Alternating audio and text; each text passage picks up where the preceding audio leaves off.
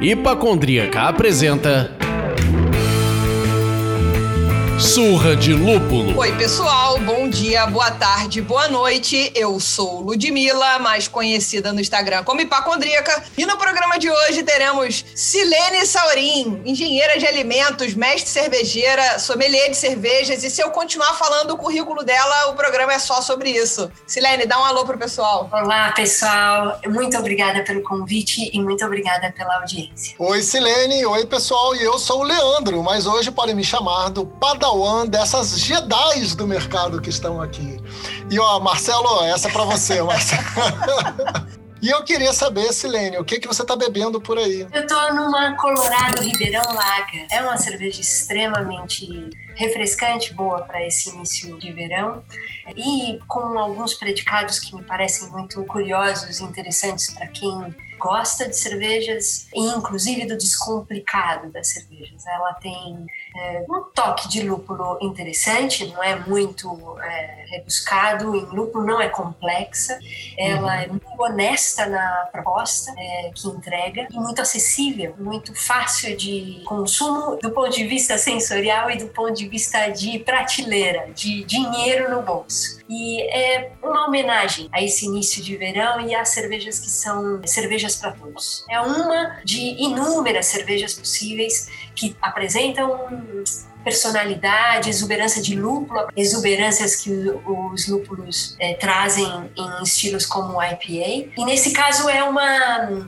poderia ser comentado como uma hop lager, ou seja, uma, uma cerveja que não chega a ser uma India Pale Lager, mas não chega a ter essa potência de lúpulo, nariz e boca, mas já vai pelo caminho e já faz uma iniciação bem interessante para as pessoas que curtem experimentar cerveja. Adorei. E você, Lud? Eu tô bebendo aqui para matar um pouco a saudade, uma cervejaria colaborativa do Brilteco, que é um bar aqui do Rio de Janeiro, com a cervejaria Duas Cabeças, que é original do Rio de Janeiro, mas que hoje está produzindo em São Paulo, chamado Batida de Maracujá. Ela ah. é uma New England APA, com maracujá e baunilha, e eu vou te falar, deliciosa, leve, Ó, oh, é um carinho na boca, sinceramente. Que delícia. É quase um coquetel, não é não? A propósito. Exato, exato. Ela brinca exato. um pouco com as experiências que a coquetelaria muitas vezes no balcão apresenta. Né? Com certeza. E Padawan dessas Jedi do mercado cervejeiro, o que o senhor está bebendo em sua residência que diz que é me surpreender? Olha só, Lud, vocês conseguiram. Você e o Pedro. Eu estou bebendo uma sour Estou bebendo. Porque você não é muito das acidez, é isso? Você desaprender o que aprendeu precisa. Eu não gostava de sour, não batia. Eu já tinha bebido várias sours e nenhuma tinha me encantado. E a Lud falava: vai devagar, vai bebendo, você vai, você vai formando o paladar. Aí o Pedro da, da Laje virou e falou assim: ó, eu vou te mandar três sours, você vai beber na ordem que eu vou te indicar. E aí ele mandou uma escalinha, uma escada. E aí já era. Aí hoje eu não tô bebendo uma, da, uma Dada Laje, eu tô bebendo uma Motim, que há muito tempo eu bebia Motim uma Sours The New Hop. Cara, o que me fez querer essa cerveja é que eu adoro graviola e adoro cupuaçu. E ela é graviola e cupuaçu. Bem equilibrada, não tem um cupuaçu acentuado, não tem uma graviola que tá cortando nada, tá bem equilibrada. E realmente, como a Silene falou, é para comemorar o início do verão, né, gente? É Exato. Esse calor infernal que tá aqui no Rio de Janeiro, ela tá descendo bem.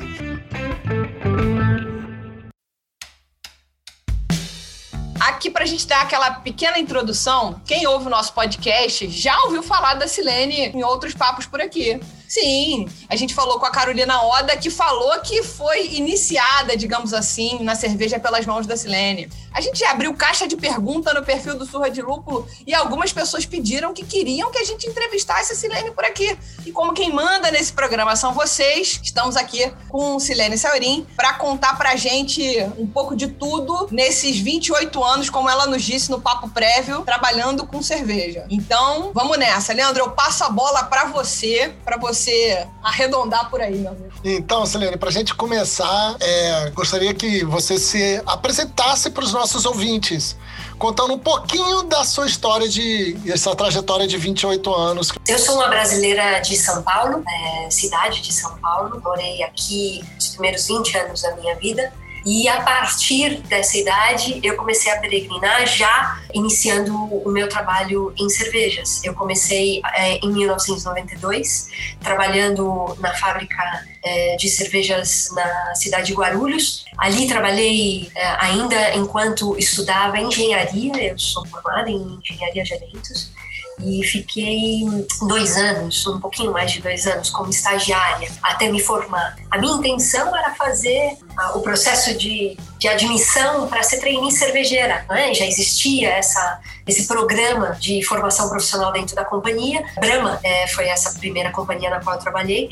Mas em 1993 para 94, que foi justamente quando eu me formei, ainda existia uma dificuldade enorme em enxergar a possibilidade de mulheres estarem em chão de fábrica, trabalhando nessa área como potencial é, aprendiz, mestre cervejeira eu não fui admitida ali e muito insistentemente busquei outras possibilidades, dei com as portas na cara em algumas outras cervejarias grandes da época, a, a pensar em, nos idos de 90, a Brahma, Antártica, Kaiser, todas elas me deram porta na cara, infelizmente, porque a época era assim, não era uma questão de uma ou outra cervejaria ou uma questão de um ou outro homem, era meio geral isso, né? infelizmente. Bom, eu fui para Petrópolis Petrópolis, é, a cervejaria Petrópolis, que faz a uhum. marca Itaipava, já bastante conhecida aí do Rio de Janeiro. Ela nasceu em 1994, então ela nascia naquele ano e eu entrei ali como aprendiz, aí sim, mas sem esse programa de trainee, a cervejaria era muito tímida à época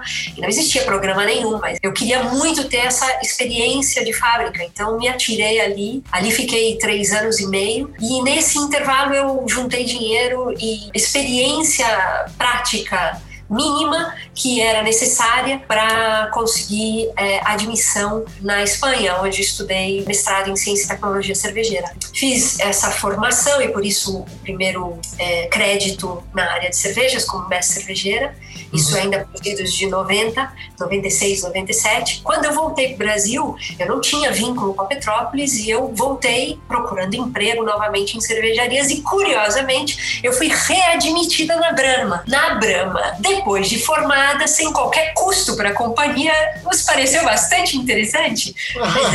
É, é um pouco irônico isso da minha parte, mas eu, de qualquer forma, agradeço muito sempre as oportunidades que vivi, inclusive as oportunidades que não tive porque elas me fizeram correr atrás de um objetivo de outra forma. E, e tá aí uma coisa que eu aprendi muito nesses 28 anos: transgredir para transcender. Não existe a menor possibilidade de você conseguir alcançar os seus objetivos, quaisquer que sejam, sem que você se coloque na posição de transgressora mesmo. Está tá achando que aqui mulheres não podem trabalhar, pois é aqui que eu quero trabalhar e vou trabalhar. E vou mostrar para você que vai dar tudo certo. E assim foi ao longo desse período. Eu saí da Brahma, uhum. fui para a Antártica, tempos depois, uma oportunidade de trabalho muito interessante. E tempos depois aconteceu a fusão entre Brahma Antártica e Ambev. Aconteceu a Ambev, eu continuei na companhia, cresci dentro da companhia em meio a um projeto de fusão. A gente tinha projetos espelho em várias áreas espelhando boas práticas de produto e processo é, de cervejas, por exemplo. Eu estava justamente nesse, nessa equipe e a gente espelhava as boas práticas e as melhores práticas, melhor dizendo, é, da Antártica e da Brahma e juntamos tudo num plano único da nova companhia. Isso me fez crescer tecnicamente muitíssimo e depois eu fui para a área de pesquisa e desenvolvimento da Ambev. A Ambev se formava como a maior companhia de bebidas da América Latina e eu estava uhum. dentro do núcleo de pesquisa e desenvolvimento e talvez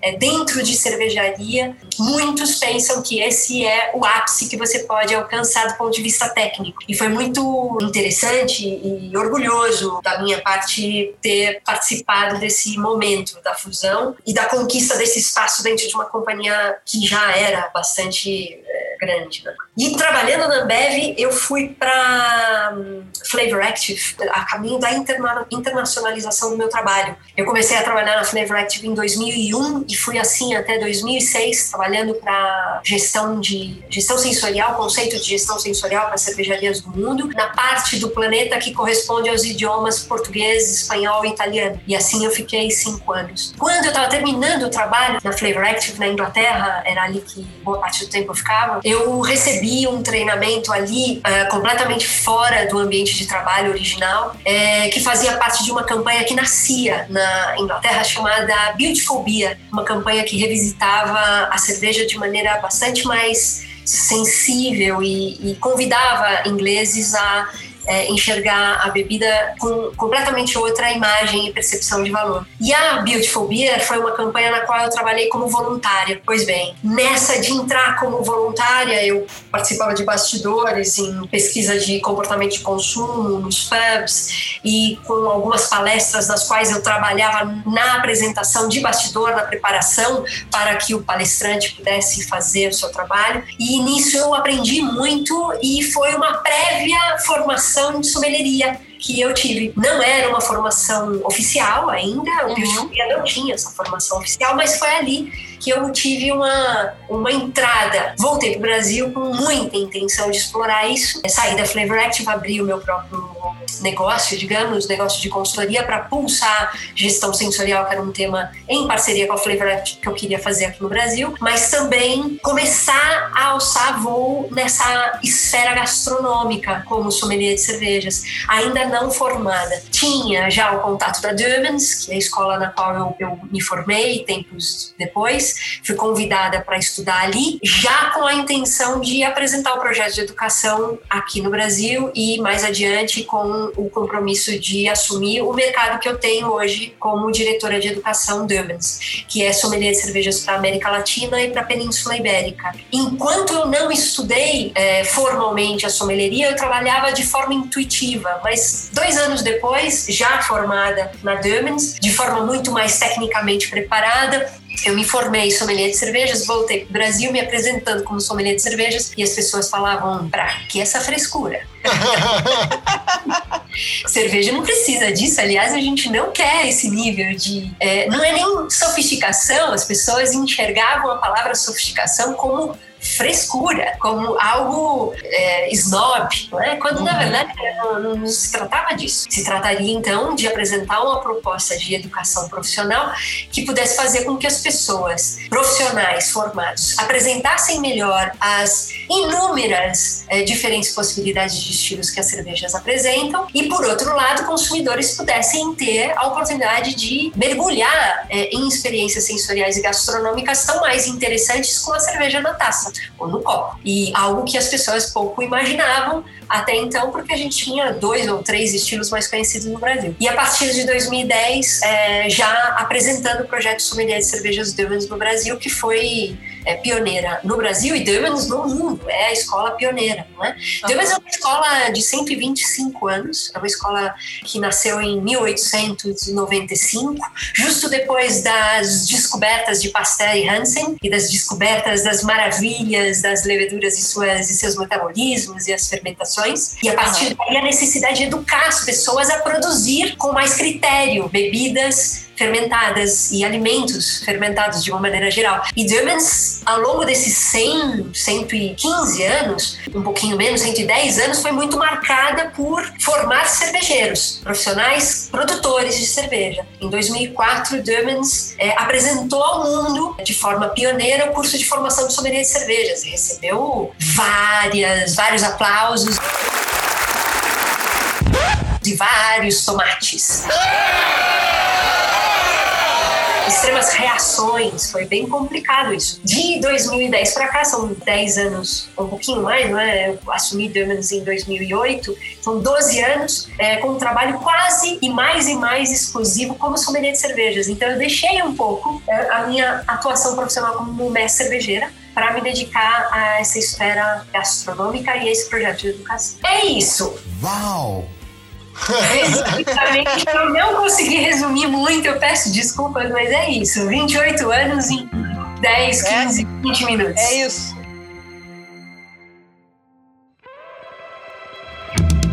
Eu assisti no YouTube o Inspira.move, né? Move, que você apresenta. e Eu fiquei babando muito quando você fala sobre a divisão da produção do vinho. Quando você fala do afresco, um afresco segurando o vinho e depois o Remembrandt segurando a cerveja. Enfim, aí você fala do terroir, que é um negócio que a gente tem tentado conversar um pouco no início do ano passado. Eu estive no Vale dos Vinhedos e aí falamos muito de terroir lá. né? Você conhece os vinhos e tudo mais, a uva que tá nascendo ali. Então eu queria que a gente falasse um pouco, você contasse um pouco dessa história especificamente, porque acho que é legal pensar nisso. Por que, que no sul produziam o vinho e na- no norte produziam a cerveja? Enfim, pra gente falar um pouco sobre terroir. Eu acho que é legal, assim, as pessoas saberem disso. Claro. Bom, primeiro, convidados a. Sei que Ludi já assistiu, mas se tiverem interesse, está disponível no YouTube. Inspira Brasil, é inspira.move, como você comentou, e coloca meu nome como palavra-chave dentro do- da busca e rapidamente consegue ver. São 20 minutos ou um pouquinho mais que isso. É interessante, uma maneira interessante de enxergar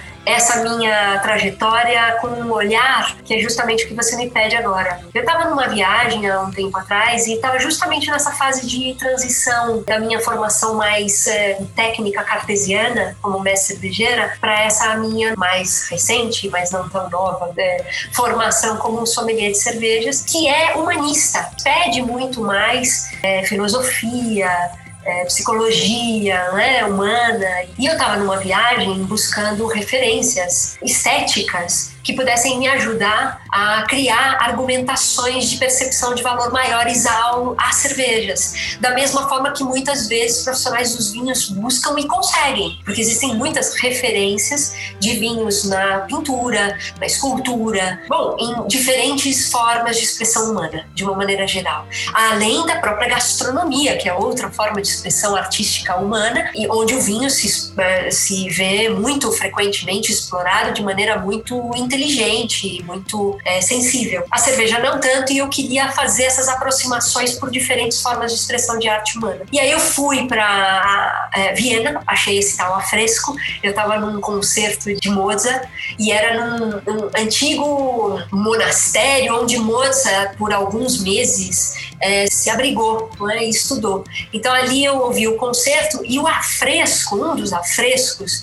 que se colocava naquele espaço de câmara, era um anjo ou qualquer coisa que o valha, não me lembro bem agora a foto, eu tenho foto disso, tá lá né, nessa, nesse vídeo, mostrando de um lado anjinhos com uvas e do outro lado anjinhos com cereais. Eu falei, de fato, não tem absolutamente nada que coloque uma em relação à outra em segundo plano. Os anjinhos estão segurando tudo o que nos alimenta há mais de 10 mil anos, né? De maneira adscrita a essas bebidas que são das três as duas mais populares bebidas alcoólicas mais antigas do mundo, né? É, cervejas, vinhos e hidroméis. Desses três, cervejas e vinhos são as mais populares. E realmente não existe nenhuma diferença, nasceram mais ou menos na mesma época, sobre os mesmos é, estímulos não é, da Revolução Agrícola e tudo mais.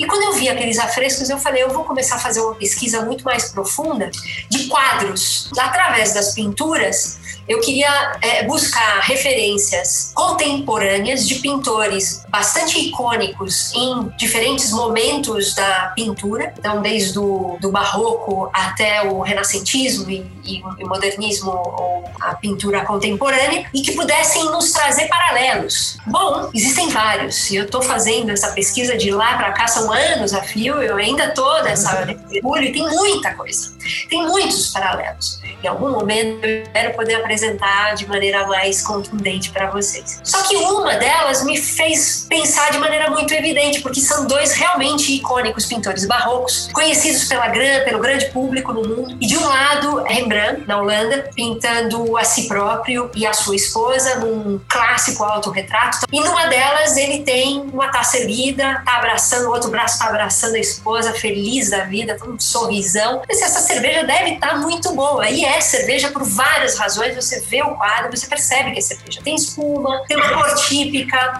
Na região dos Flandres, ali, é, entre norte da Bélgica e Holanda, fronteira com a Holanda, era uma cerveja típica do meados do século 17, 1640, 50, que é mais ou menos esse quadro. Então, meados do século 17, a gente tinha Rembrandt no norte e Velázquez no sul. Diego Velázquez é igualmente importante pintor barroco, assim como Rembrandt, que ao invés de pintar a si mesmo com uma cerveja erguida, ele pintava Baco, que é o deus é, do vinho, e seus bêbados, e suas uvas e suas taças. E aí, claramente, você vê essa diferença nenhuma entre a importância de uma e outra bebida. E onde está a diferença no final das contas? Está no fato de Rembrandt estar ao norte da Europa e Velázquez está ao sul da Europa. Rembrandt é holandês e Velázquez é espanhol. E suas pinturas passearam e permearam por ali, naquelas regiões. E o que eles faziam? Basicamente, como muitos outros artistas da época, entre outras formas de expressão, simplesmente demonstravam, expressavam com os seus cotidianos. Então, o que eles faziam era pintar o que eles comiam e o que eles bebiam e o que os faziam felizes. Bom, quando você extrapola para outras formas de expressão, música, literatura, você consegue encontrar exatamente essa mesma proposta e equidistância. Ocorre que a gente tem uma percepção de valor muito diferente. Os vinhos estão lá em cima e as cervejas ainda com estigmas enormes.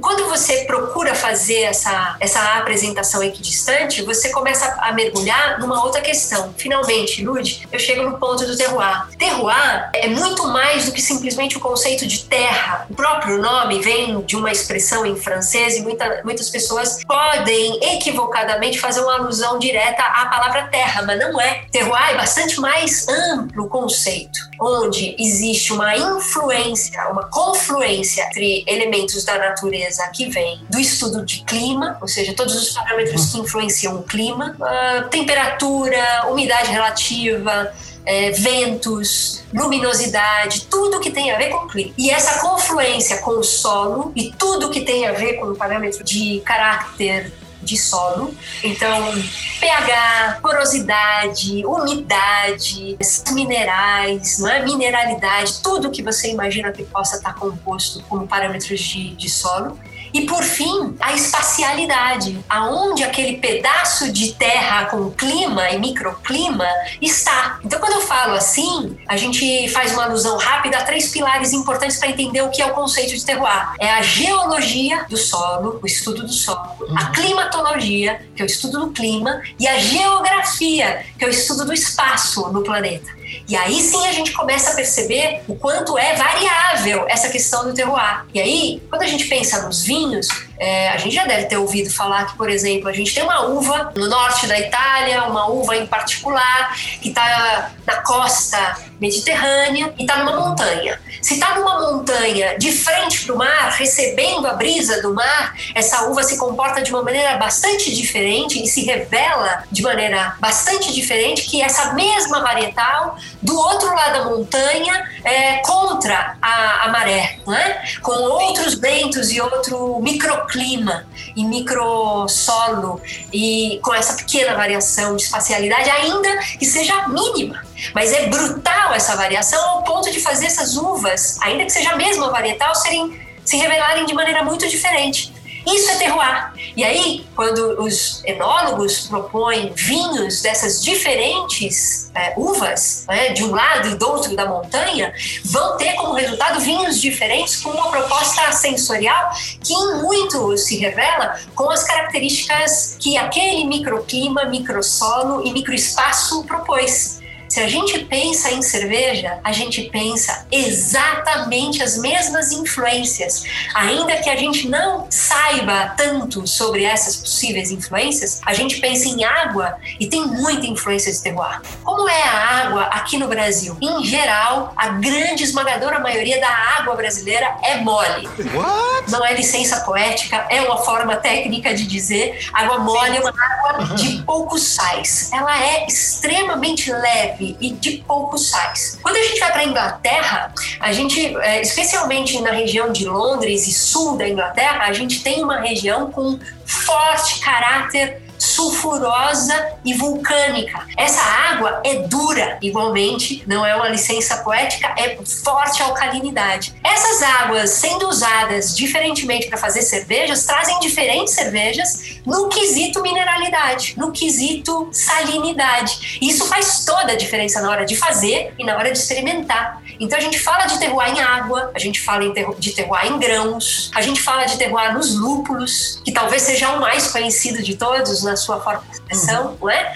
Os lúpulos com Sim. diferentes varietais, vindo de diferentes é, regiões do planeta, com diferentes é, vertentes aromáticas, né? Entre frutadas, cítricas dos Estados Unidos, muito correntemente, ou herbais, é, cítricas da região da, do leste europeu, Alemanha e República Tcheca, algo condimentado por ali também, ou herbal terroso da região da Inglaterra, e assim a gente vai por influências de terroir quando a gente fala dessas vertentes aromáticas. E aí, para terminar, o Leandro tá tomando uma cerveja que tem forte influência de terroir brasileiro, porque não existe em nenhum outro lugar do mundo cupuaçu e graviola. São duas frutas bastante típicas de biomas brasileiros, entre o bioma é, amazônico e o bioma do Cerrado e da Mata Atlântica, pois graviola e cupuaçu estão entre esses biomas. Não existe qualquer coisa parecida em qualquer outro lugar do mundo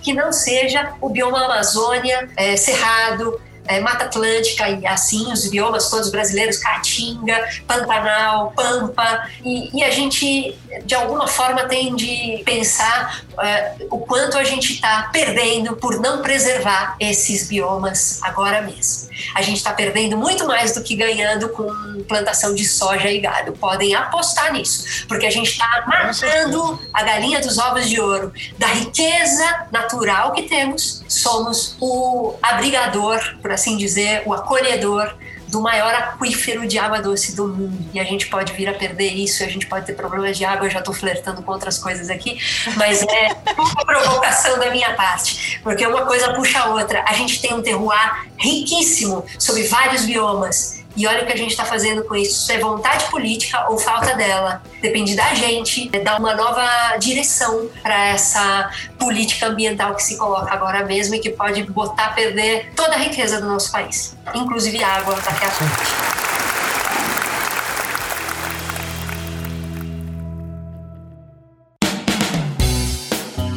Pegar esse gancho que você levantou, que eu achei muito legal, e queria falar um pouco de insumos cervejeiros. A gente tá falando de água. E aí, a gente, no primeiro programa desse ano, a gente teve a participação com as pessoas desejando o que, que eles queriam para 2021. E muitos falaram sobre os preços dos insumos cervejeiros e, consequentemente, o preço final da cerveja. E aí, a gente queria falar um pouco sobre essa crise ambiental que você acabou de puxar o gancho. Produção de lúpulo fora do Brasil e dentro do Brasil. Assim, a gente, a gente conversou com o Paulo, lá de Tocantins, que está produzindo lúpulo no, no, Tocantins. A gente conhece o projeto da Ambev, que está produzindo lúpulo aqui no Brasil. Tem a Serra da Mantiqueira, que é pioneira nesse desbravamento de, de varietais que vingam em terras brasileiras. Né? O trabalho na Serra da Mantiqueira, hum. é, ele vem desde 2014, 2015, e é um trabalho muito, muito interessante, com embasamento agronômico, científico muito relevante. Da mesma forma que esse trabalho que está sendo tocado na região de Santa Catarina e outras regiões. Pois é, é me entusiasma muito a possibilidade da gente poder é, é, trazer viabilidade comercial, agronômica, sensorial e comercial a lúpulos no Brasil. É, é um caminho muito longo e eu fiz questão de comentar dessa maneira é, uma viabilidade agronômica, porque tem questões agronômicas muito sérias né, a serem estudadas para poder viabilizar o lúpulo no Brasil. O lúpulo é uma planta muito delicada, com um cultivar muito sensível a microsolo, microclima e microespaço. Basicamente, precisa de muita luz em época de florescência, que é a época da primavera-verão. Entre primavera floresce e verão colhe, né? E, e, é muito curto, o resto do ano é, não floresce normalmente, é só primavera, verão mesmo que vinga. E o lúpulo, como plantação, do ponto de vista do agrônomo, do agricultor,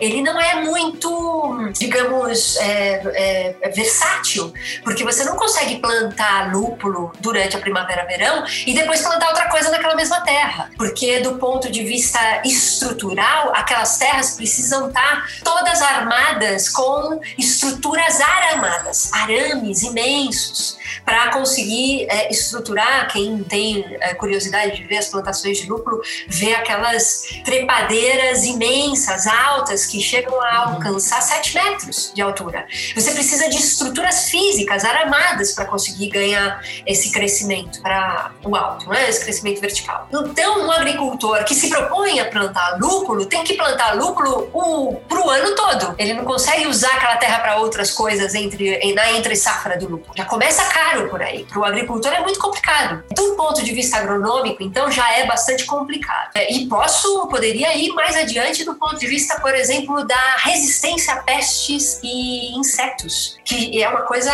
complicadíssima. O Brasil é riquíssimo em é, micro-organismos e insetos, é, ao ponto de a gente é, estudar a Amazônia e, e muitos cientistas é, dizerem com categoria, dizer o seguinte, existem mais olhos que folhas na Amazônia, por exemplo. Então, imaginar que existem muitos olhos, olhinhos na forma de insetos, e esses insetos podem acabar com um cultivar delicado como o lu. Então, realmente, do ponto de vista é, agronômico, é, é bastante complicado. Vencendo essa parcela da dificuldade, tem a dificuldade sensorial, que é você alcançar varietais que tenham qualidade de amargor, potência e intensidade de amargor e elegância aromática que justifique você ir adiante nessas plantações. E, e, você conseguir alcançar essa qualidade sensorial de amargor e aroma de lúpulos é algo que demora pelo menos 5 a 8 anos, normalmente, dito por agrônomos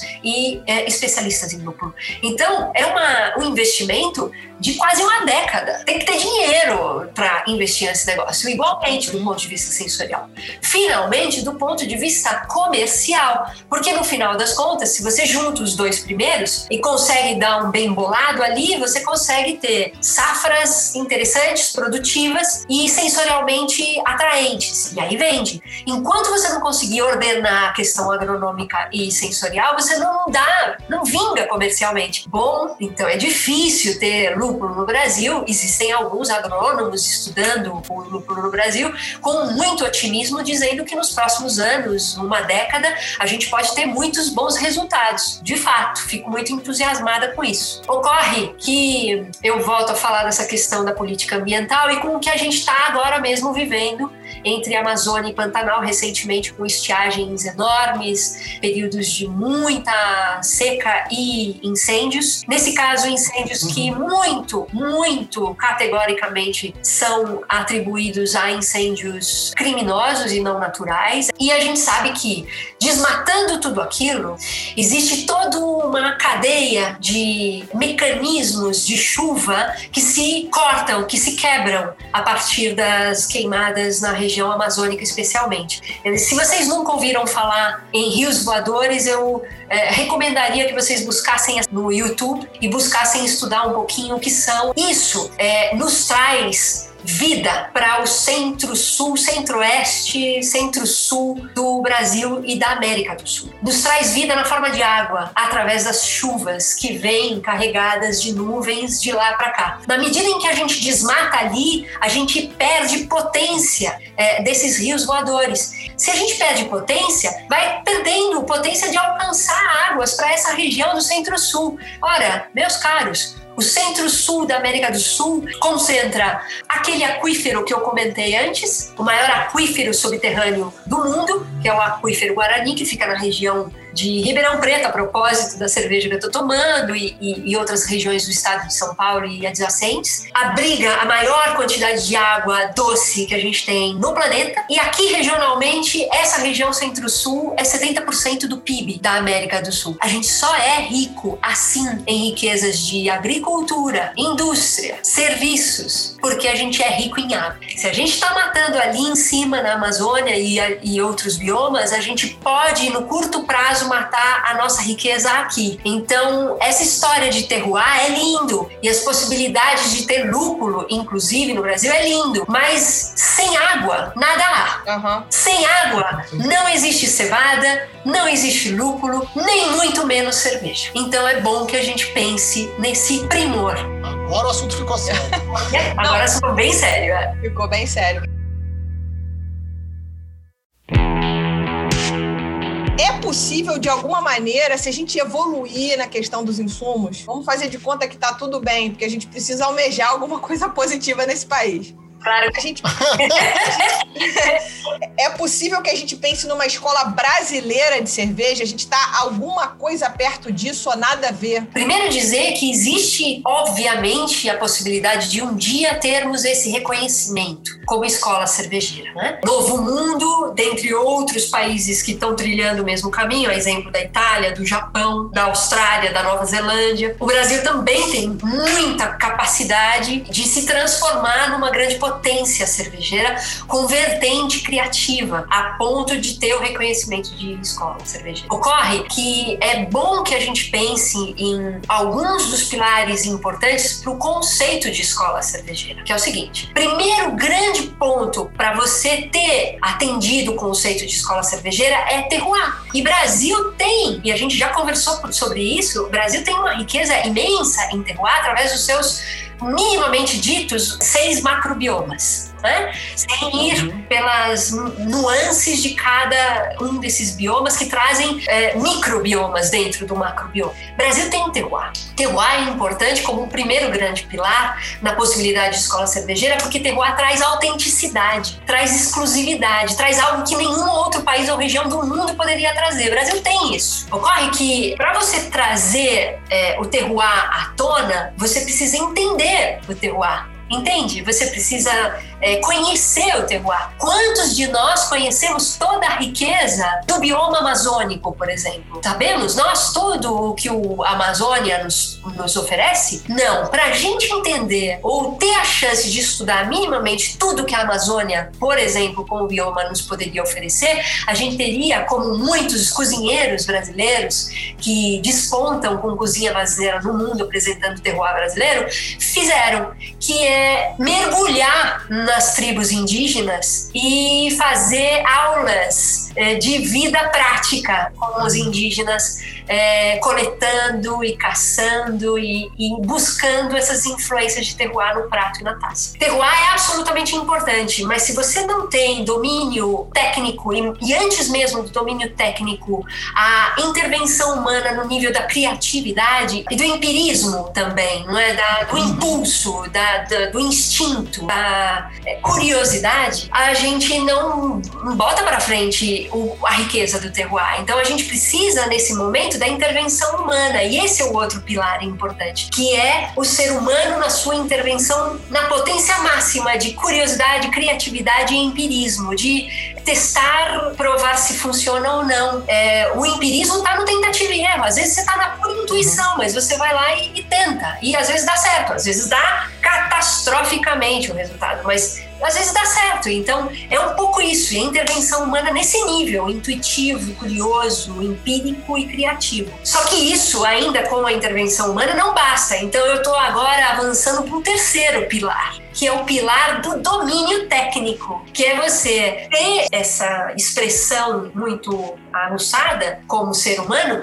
mas ter noção do que você está fazendo. E aí você joga fora o empirismo que foi interessante num primeiro momento e coloca muita técnica num segundo momento. Nossa. E aí você começa a fazer o que muitos alcançam depois de fazer muitos lotes de cerveja com erros é, até acertar e equilibrar o uso de frutas como essas, cupuaçu, graviola e tantas outras frutas, é, é, umbu, cajá e tantas outras frutas típicas do norte e do é, nordeste brasileiro, por exemplo. Se você pensa sem pouca técnica, você faz muita bobagem. A exemplo de ter é, cervejeiros caseiros, na ânsia de fazer suas é, India Pale Ales, é, meter lúpulo na receita sem muito critério do momento em que se coloca lúpulo na fervura, na coagulação de mosto, ou até mesmo na possibilidade de um dry hop. Não é? É, Estou falando de processo e introdução de lúpulo em diferentes fases do processo, e estou falando de uma coisa muito técnica e que inspira muito critério na hora de eleger em que momento eu quero usar aquela varietal para entregar aquilo que ela melhor oferece na cerveja. Se você usar errado aquela varietal dentro do processo, você está jogando dinheiro fora e está perdendo a oportunidade de mostrar aquele lúpulo da sua melhor forma. Então, domínio técnico é um terceiro ponto importante. Digamos que, tendo avançado nisso, nesses três primeiros pontos, eu falaria do domínio do terroir, Brasil tem. É, recapitulando rápido. Criatividade brasileiro tem, né? inclusive muita, até demais, para coisa que não deveria. não é? E domínio técnico, tá conquistando, pouco a pouco. Tem aí duas décadas, não é? Desde que começou a fazer cerveja de diferentes estilos, algumas cervejarias mais é, longevas que outras estão alcançando um tecnicismo cada vez maior. Ótimo. Só que esse domínio técnico, ele não é só na feitura. E esse é um outro ponto de desdobramento de domínio técnico que eu gostaria de pulsar, que é o domínio de comunicação. Pensem comigo, quantas cervejas bem feitas, bem feitas, tecnicamente bem apresentadas, são propostas por cervejarias brasileiras, cuja comunicação tem enormes falhas. né? Falhas na percepção de valor, no seu enquadramento e limitação de público. né? Muitas cervejarias ainda trabalham muito frequência, com muita frequência para homens brancos, héteros e blá, e blá, e blá, e tudo isso que todo mundo, de repente, eu tô aqui falando e fala, putz, essa chatice de novo. Pois é, é chato pra caceta. Essa repetição de público. É preciso criar pluralidade nas comunicações também, para você alcançar mais pessoas e abrigar essa pluralidade que é a própria sociedade brasileira. Então a gente precisa alcançar um domínio técnico de comunicação que também é parte desse processo de criação de cultura de cervejas e cultura gastronômica de cervejas no Brasil, que é o último, finalmente, o último pilar. É você ter consumidores a massa humana crítica de consumo, entendendo todo esse processo e os pilares anteriores né, no Brasil e reconhecendo e chancelando isso. Quem sabe até antes que a chancela que viria internacionalmente, ainda que isso normalmente acontece é, em caminho reverso. Primeiro os gringos reconhecem para depois a gente mesmo reconhecer o valor. A questão é que para a gente conseguir finalmente reconhecimento de escola cervejeira, a gente precisa ter todos esses pilares atendidos e isso leva tempo. E esse reconhecimento internacional, inclusive, também leva tempo. É? Essa cultura gastronômica leva certo tempo. E esse tempo, talvez hoje, seja na velocidade do digital, o que é muito bom, porque pode demorar muito menos que os 500 anos da escola cervejeira alemã com sua ortodoxia. Quando a gente vai para a Bélgica, a gente pensa numa cultura e filosofia cervejeira diferente e diametralmente oposta, com toda a inventividade Sim. possível. A gente está justamente nessa possibilidade mais a, a filosofia belga que a filosofia alemã. Se a gente pensa no Brasil, nas possibilidades inúmeras com o nosso terroir. Mas a gente precisa alcançar isso, e talvez não, não precise dos 500 anos que a Alemanha, por exemplo, durou para conquistar. A gente eh, tem que ter essa paciência, que não é muito própria do ser humano, especialmente nos dias de hoje. Todo mundo quer tudo para ontem, mas esse processo ele acontece no tempo. Quem sabe até pensando na cerveja de maneira mais holística, como há 10 mil anos atrás, uma bebida fermentada a partir de grãos, que não necessariamente é cevada. E pode ser um grão mais comum das Américas. E cevada não é um grão comum das Américas. Um grão mais comum das Américas é milho, o arroz. Enfim, tô... existe essa grande possibilidade de escola cervejeira e pode ser até que a gente vingue muito rápido porque a gente está na era digital. Mas até mesmo para isso a gente vai precisar de tempo e precisa cumprir esses pilares que tem a ver com o que a natureza nos oferece e o que nós, seres humanos, fazemos nessa interferência. Interferência humana com muita reverência, com muito cuidado, com muito respeito à natureza. Cara, uau. De tudo isso que eu disse, talvez uma frase resume muito, e é uma frase que eu gosto, de Claude Lévi-Strauss. E quando ele divaga e, e filosofa sobre a gastronomia, em algum momento eu choro quando eu li pela primeira vez essa frase, e ela me emociona até hoje, que é o seguinte: a cozinha converte a natureza em cultura. Pensando conhecemos a cozinha, essa cozinha que a gente tem em casa para transformar alimentos e fazer com que a gente se alimente, comer e beber, mas a cozinha, uhum. estrutura que tem a parte quente e a parte fria, né? a parte do grão uhum. e forno, a parte da geladeira, e que nos dá essa estrutura.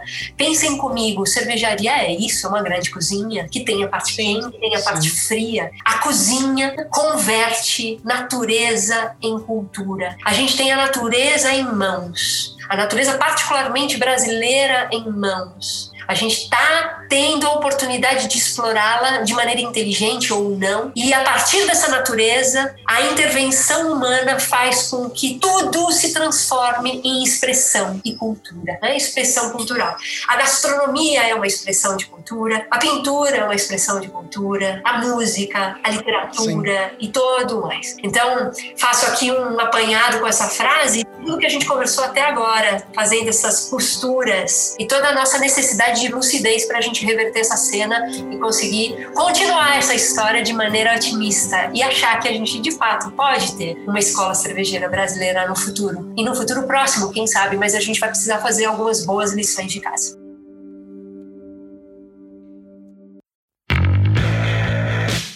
Silene, você falou e não consegui não associar a esses pilares que você trouxe, a pintura. E foi engraçado porque você também trouxe essa comparação quando você falou do terroir, né? Quando você tá lá no inspira.mov. É, é, não é muito diferente, né? Quando o pintor começa a estudar, ele precisa conhecer as técnicas, ele conhecer, precisa conhecer os efeitos das tintas na tela, ele precisa entender as misturas de cores. Depois ele precisa experimentar. E depois ele precisa dominar a técnica para fazer o que ele quiser. E aí, se for estudar Picasso, a gente chega no cubismo desta maneira, né? O Picasso estudou técnica, técnica, técnica, aprendeu, aprendeu, aprendeu, aprendeu, experimentou, experimentou, experimentou, e aí foi lá fazer uma assinatura que é própria e ninguém domina, e assim, é claro, criou um estilo próprio, não só ele, outros seguiram também esse estilo, mas é, é uma associação muito direta. Sim, Leandro, o que você traz, bom, eu particularmente sou fascinada por essas possibilidades de paralelismos, analogias, e aqui a gente poderia ficar com mais algumas quantas garrafas conversando. Eu esse assunto e essas possibilidades analógicas. O que você fala tem muito fundamento e é absolutamente no mesmo raciocínio de pilares, até o ponto do reconhecimento, e, e com sorte alguns desses nomes importantes da pintura, da música e tantos mais expressões de arte receberam reconhecimento antes mesmo de morrer. Picasso desfrutou e muito. Foi um homem extremamente importante é, dentro do seu ofício e conseguiu usufruir desse reconhecimento em vida, né? E esse é um processo que leva tempo. Eu estou dizendo isso porque é de fato uma coisa que leva tempo, às vezes uma vida inteira, a vida de um país, né? a estrutura e história de um país. O Brasil, frente ao ao, velho mundo, o mundo é um bebê. Então é importante que a gente tenha essa noção do tempo. Outra questão rápida que você trouxe nessa analogia com a pintura, e que me lembro também, é uma analogia que eu costumo fazer com as filosofias cervejeiras antagônicas, diametralmente opostas, que eu disse antes, entre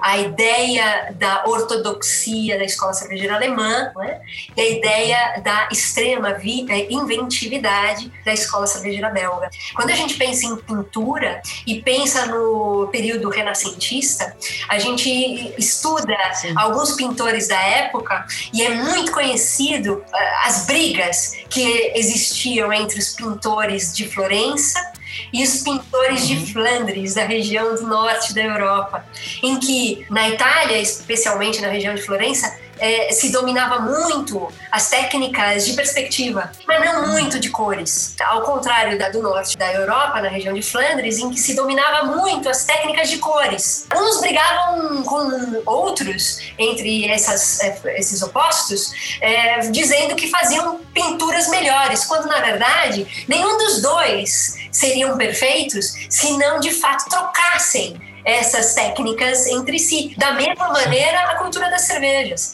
Se a gente não pensa é, o quanto é importante esse antagonismo entre Bélgica e Alemanha para fazer contraponto e entender que ambos são extremamente interessantes nessa oposição e que não tem um melhor que o outro, são diferentes e que essa diferença é, instiga um ao outro e sempre instigou ao longo dos últimos cinco séculos no mínimo para que cada um deles pulsasse cada vez mais dentro da sua filosofia para alcançar melhores cervejas e ao ponto da gente ter cervejas espetaculares em cada uma dessas escolas. Então, esses antagonismos, eles são importantes, né? É como brigas de ego, que no final das contas são saudáveis brigas de ego para a gente alcançar a perfeição ou algo perto dela.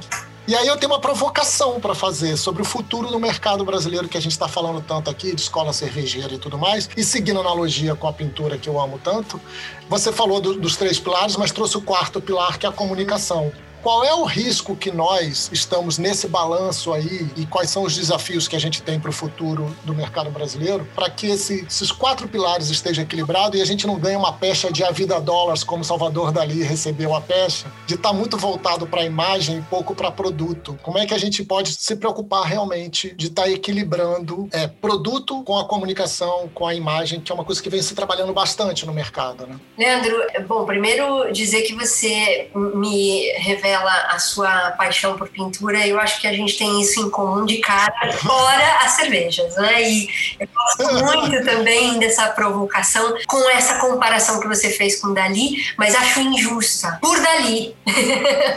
É por Dali, eu sou louco por Dali.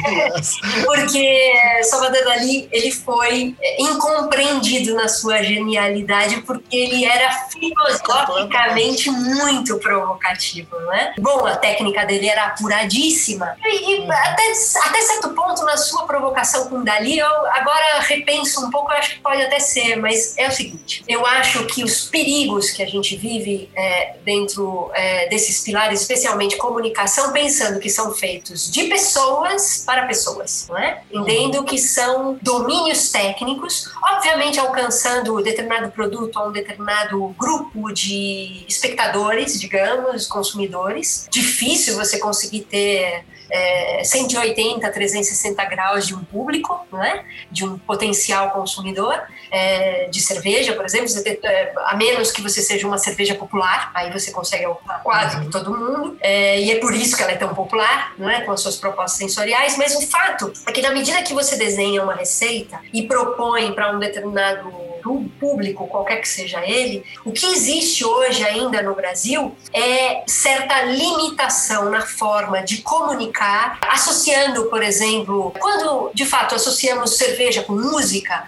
existem alguns gêneros musicais mais lembrados que outros. E pelas próprias cervejarias e comunicadores das cervejarias, esses gêneros musicais são mais buscados e mais explorados é, em detrimento de outros. E acho, para dar esse exemplo dessa maneira, um grande erro, porque você conseguiria alcançar de forma mais plural um público que gostaria de alcançar e se ver representado naquela cerveja é, com outras formas de, é, de alcance e comunicação, com outros gêneros musicais.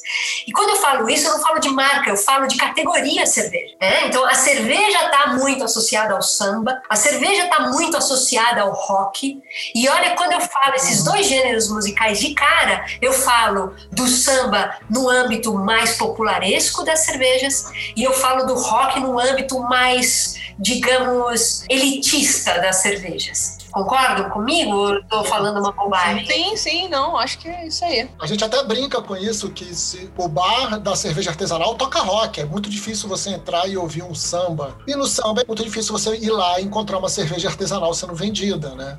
Eu acho que a Ambev tem feito esse trabalho com a Colorado. É, e um grande erro, no final das contas, eu estou dando exemplo, a gente está aqui passeando pelo exemplo da música, mas quando a gente fala da música, evidentemente a gente reproduz isso para grupo de pessoas que tem o hábito uhum. de beber certas bebidas alcoólicas ou não, inclusive cervejas, ouvindo determinadas músicas. Se você se limita a um determinado gênero musical, um ou outro, você limita o público também, né? E, e o que a gente tem muito, é, muito recorrente em discussões, especialmente nesse ano em que está todo mundo mais recluso e, portanto, muito mais reflexivo sobre vários pontos, o que a gente tem também é a questão da proposta de diversidade e inclusão. Quando a gente pensa em música e abrigando mais pessoas por conta consequência, eu falo de um perigo, e aí respondendo a sua pergunta, que é basicamente a, a fragilidade ética que a gente ainda vive nesse país. A fragilidade ética no sentido de não mais a, além do, do político, porque se a gente entrar nessa nesse meandro da política, a gente pode estar tá claramente justificando a fragilidade ética, mas eu falo da fragilidade ética do ponto de vista mercadológico, que é você pensar em grupos de potenciais consumidores que só não consomem porque não se sentem representados. E isso é muito evidente, especialmente no campo da cerveja, quando a gente ainda fala de mulheres, quando a gente fala de negros, quando a gente fala de pessoas das comunidades mais é, pobres, é, com cervejas de estilos variados. E a galera da comunidade não vai deixar de tomar um IPA só porque não tem dinheiro. Porque essa galera, ela pode até não ter tanto dinheiro quanto a galera que está no centro urbano. Mas essa galera da comunidade, ela tem um potencial enorme de consumo, adora experimentação, assim como nós, e vocês, e todos nós. Uhum. Só não tem, talvez, a oportunidade de receber essa informação e receber uma informação muito interessante do ponto de vista da virada de chave, que é o seguinte: é, em algum momento da nossa vida, o, a informação vale mais que o volume. Então, um, um copo de cerveja num estilo muito intrigante, muito diferente, muito revolucionário para sua boca e para sua experiência gastronômica, custou o mesmo que, sei lá, três latinhas, quatro latinhas ou garrafinhas. E você, em algum momento da vida, nessa virada da chave, fala pois eu tô pagando por esse copo mais do que essas quatro, esses quatro volumes. A gente é um país que está envelhecendo a galope e a gente tem cada vez mais pessoas virando essa chave. E aí, como profissionais do mercado, a gente vai continuar a pensar em cervejas só para um grupo de pessoas que eventualmente tem mais dinheiro? Ou a gente vai conseguir alcançar e educar de maneira, é, falo de maneira muito respeitosa, é a educação gastronômica.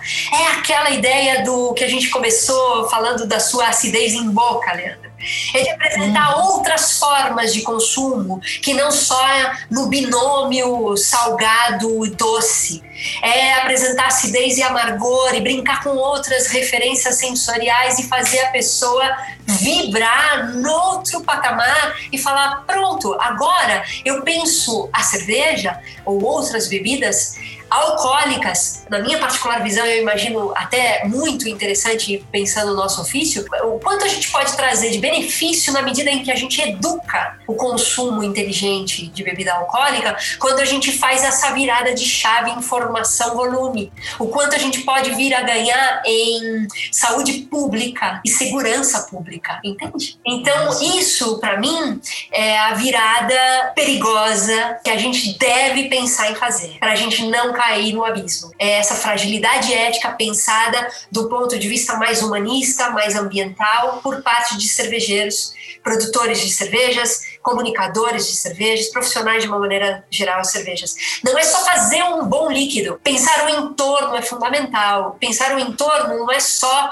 pensar o ser humano é pensar o planeta com todos os seres vivos e todos os elementos de insumos diretos ou indiretos que a gente tem para viabilizar é, esse projeto de vida humana no planeta e conseguir fazer isso de forma inteligente, de forma a explorar o que há de melhor. Caso contrário, a gente vai ficar dando volta em volta em volta da lâmpada até se queimar. Não, Zeca, não, não olha para longe. Não dá pra bonita, é tão bonita. a gente fica dando voltas e não sai do lugar porque a gente fica nessa fragilidade e ignorância ética e de comportamento. Esse é o ponto que eu acho que a gente precisa trabalhar muito forte mesmo para conseguir dar a volta. Super aula para todos nós, com certeza, né? Trouxe reflexões importantíssimas que a gente quer fazer com que o nosso ouvinte pense, reflita, é, crie as suas próprias opiniões, busque mais informações, não tome isso como 100% verdade, porque é importante Sim. questionar, é importante trazer outros olhares. Não somos donos da verdade e queremos que eles tragam aqui outras, outras, outras perspectivas para que a gente possa analisar e falar: ah, talvez sim. Ah, mas a gente também está plantando uma sementinha do talvez sim na cabeça deles, né? Ou talvez não, enfim. Sem dúvida. E a gente queria aproveitar esse papo maravilhoso, riquíssimo. Você foi gentilíssima com a gente. É, certamente haverão outros convites para que a gente fale de diversos temas, porque ficou claro que Silene é um mar sem fim, é um aquífero de assuntos a serem explorados pelo Sorra de Lúpulo. Então, muito obrigada, Silene, pelo Ai. seu tempo, pelos seus ensinamentos. A gente ficou muito feliz com o papo. Eu agradeço profundamente essa oportunidade. Peço desculpas ter me alongado muito em cada tema. Eu sou assim. Em espanhol existe uma expressão que fala irse por las ramas. Irse por las ramas é, são as ramificações, os galhos das árvores.